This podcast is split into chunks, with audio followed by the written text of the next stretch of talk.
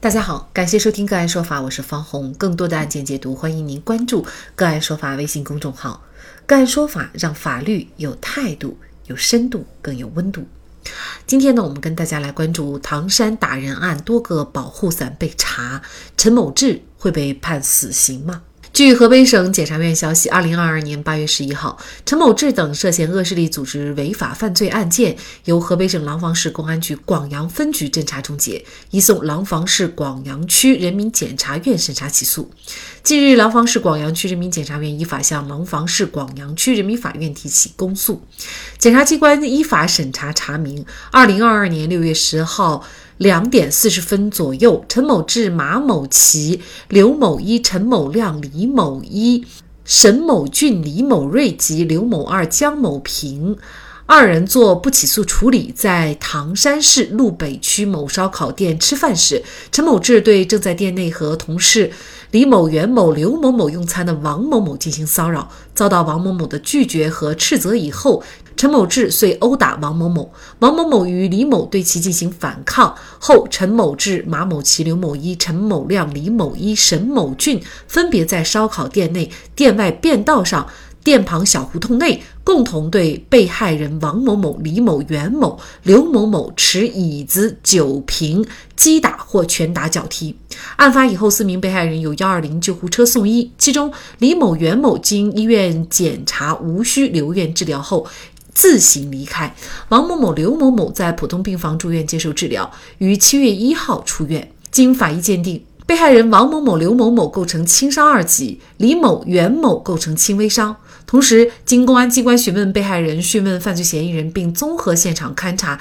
调查取证，认定网传四名被害人在小胡同内遭性侵害、从楼上被扔下、被汽车碾压等，均为虚假信息。另经公安机关依法深入侦查，检察机关审查查明，二零一二年以来，陈某志等长期纠集在一起，在唐山市等地涉嫌以暴力威胁等手段实施非法拘禁、聚众斗殴、故意伤害、开设赌场、抢劫、掩饰、隐瞒犯罪所得、帮助信息网络犯罪活动、寻衅滋事等刑事犯罪十一起。实施寻衅滋事、故意伤害等行政违法四起，逐渐形成了以陈某志为纠集者的恶势力组织。该恶势力组织为非作恶，欺压百姓，破坏当地经济社会生活秩序，造成恶劣的社会影响。廊坊市广阳区人民检察院经审查认为，陈某志等二十五名被告人的犯罪事实清楚，证据确实充分，依法应当追究刑事责任。根据刑事诉讼法之规定，对陈某志等人依法提起公诉。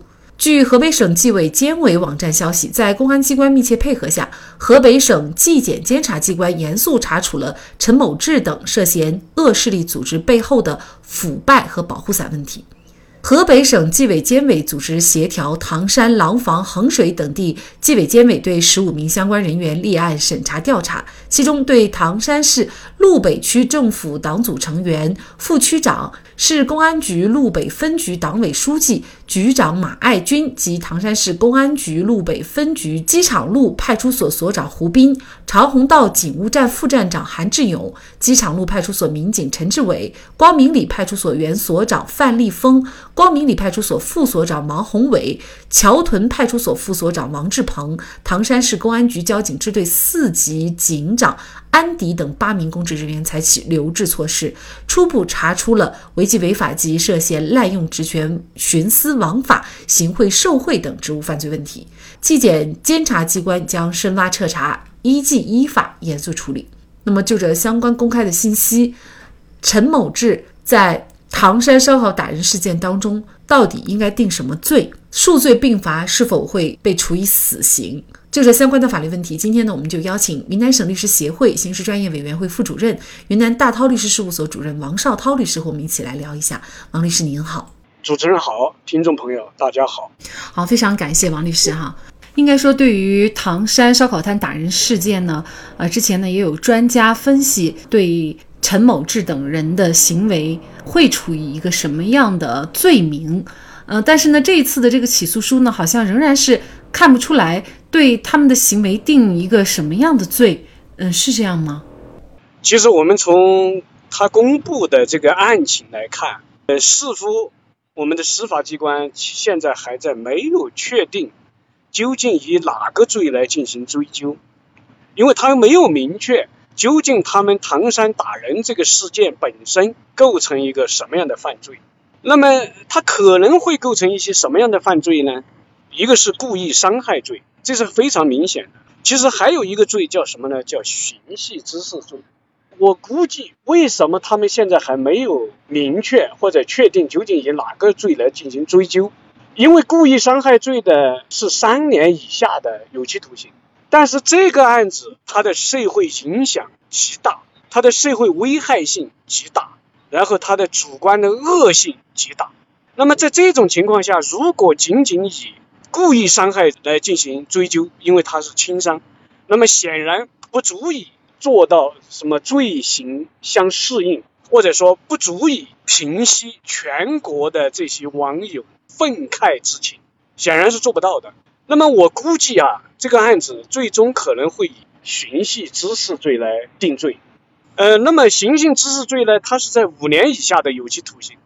但是如果他有多次的寻衅滋事的这种行为，那么就有可能在五年以上十年以下的有期徒刑。那么我们结合他后面的十一桩的这种犯罪，有故意伤害，有寻衅滋事，那么完全有可能具备一个多次寻衅滋事的一个情节加重，就是在五年以上到十年以下来进行处罚。那么只有这样，才可能会对这个他的这种非常恶劣的残暴的。行为起到一个惩罚的作用，同时也是对广大网友的其实是一个交代或者叫安抚。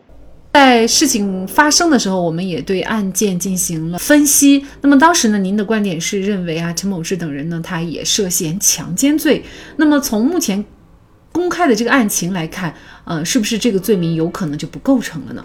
我们首先必须要尊重。司法机关、公安机关的这种调查的结论。那么之前我们为什么会有这种得出这种预判？是因为他的那种对话，但是那种对话，因为它是网络上传过来的，他真实的对话有没有强奸的故意？在这个过程当中有没有这种故意在里面非常重要。也就是说，他说过那种表达要。侵犯女性的性权利的这种语言有没有这样的语言？通过公安机关的这种侦查以后，很显然可以说他们呃说的那些可能就没有这方面的意识在里面。那么在这种情况下，你要涉嫌所谓的强奸啊或者性性方面的犯罪，显然就是不妥当的。所以我们不是说之前就肯定说。他就一定会有构成强奸这样的说法，而是说前提是他说过，呃，要把那女的要要怎么怎么样。如果是确实说过这种话，他肯定是有有涉嫌这方面的犯罪的。但是如果通过公安机关的侦查活动，通过对这个视频资料的这种研究研判，他确实没有说过这句话，或者说他说的其实是其他的话。他没有这方面的意识，那我们显然不能认定他有强奸的这方面的犯罪。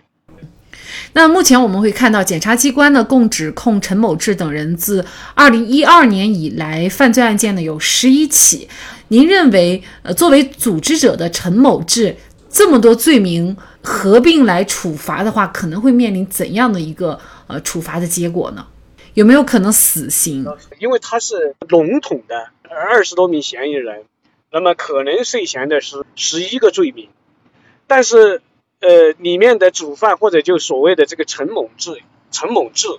究竟他个人涉嫌了多少犯罪？实际上从报道当中是无法进行解读出来的。在我们国家实行的叫数罪并罚，但是最高的期限呢，它是不超过二十年。也就是说，其实还不会判死刑，是吗？那么，如果要判死刑的话，他必须要在涉嫌的那个犯罪当中，他又是可能会判处死刑的这么一些罪名。比如说，如果在那个故意伤害当中致人死亡，极有可能呃判死刑。但是如果在这些所有的案件当中，比如说他所有这些伤害，他都是轻伤案子，那他就显然他不可能去呃判死刑。那么这里面我们必须要向广大的听众朋友。普及一个概念是什么意思呢？就说，无论他触犯了多少罪名，无论这些罪名他的加起来的刑期可能是呃三十年、四十年、五十年，无论多高，但是只要他的那哪一个所有的触犯的罪名当中没有死刑的这么一个犯罪，我们不可能说，哎，三十年、五十年，甚至于一百年，我就可以折算成一个死刑，这是不可以的。呃，他只能是有期徒刑，按照数罪并罚，最高不超过二十年来进行执行。呃，我们还注意到哈，这个起诉书当中呢，也提到了，就是和陈某志当晚一起的呢，其实还有另外两个人呢，他们是做了不起诉处理，这是为什么呢？这个毫不奇怪，在一个案件当中，有些人可能是要重处，有些人可能是要从轻处理，有些人甚至于不处理。那么，在这个呃唐山打人这个案件当中，实际上我们可从从这个录像当中看得出，或者说从这些呃其他的资料当中看出一个什么情况呢？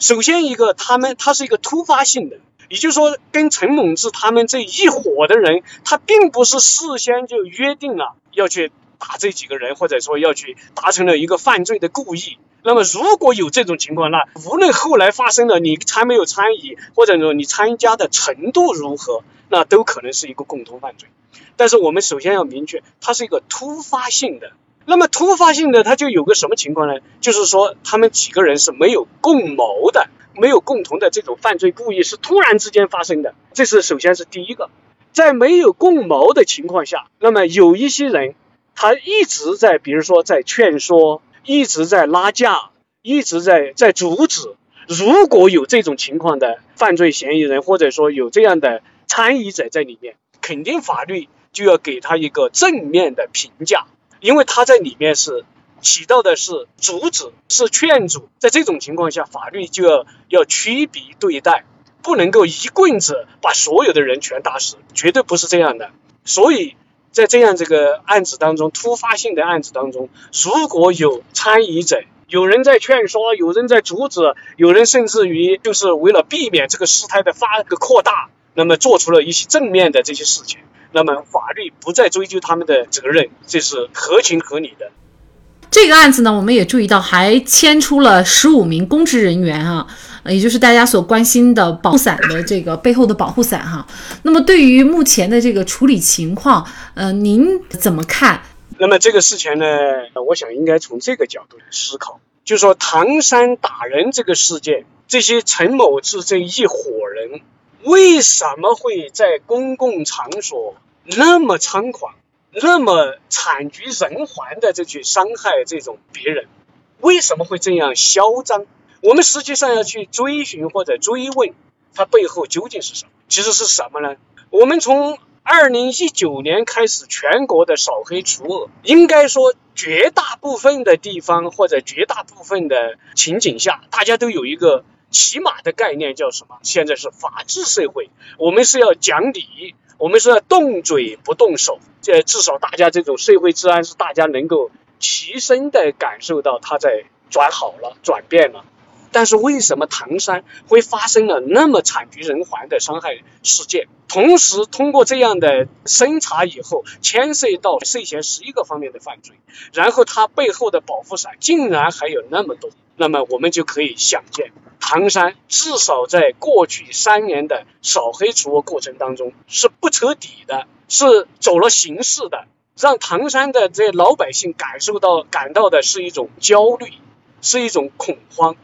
所以这个事件我们可能应该从这样的角度去思考。所以这一次能够把他们这个犯罪集团，或者说把这样的呃呃这些过去的这些犯罪涉嫌犯罪的事实深挖出来。把他们的保护伞挖出来，应该说这是一个大快人心的事件。而且我相信啊，通过这个事件，唐山肯定就是相当于要要克，就是对前面的过去的三年的扫黑除恶不彻底的、没有认真的，那么这一次可能要进行一个补课了。而且实际上这个案件就是一个补课的一个过程。如果这起案件没有互联网的传播发酵，陈某志等人应该还是在被大伞保护着。虽然舆论是把双刃剑，但是在监督司法公正方面，却是一把利器。好，在这里再一次感谢云南省律师协会刑事专业委员会副主任、云南大韬律师事务所主任房绍涛律师。那更多的案件解读，欢迎大家关注我们“个案说法”的微信公众号。另外，您有一些法律问题需要咨询，都欢迎您添加幺五九七四八二七四六七这部手机号的微信号向我们进行咨询，我们会将您的问题转给我们专业资深的律师进行解答。好，感谢您的收听，我们下期节目再见。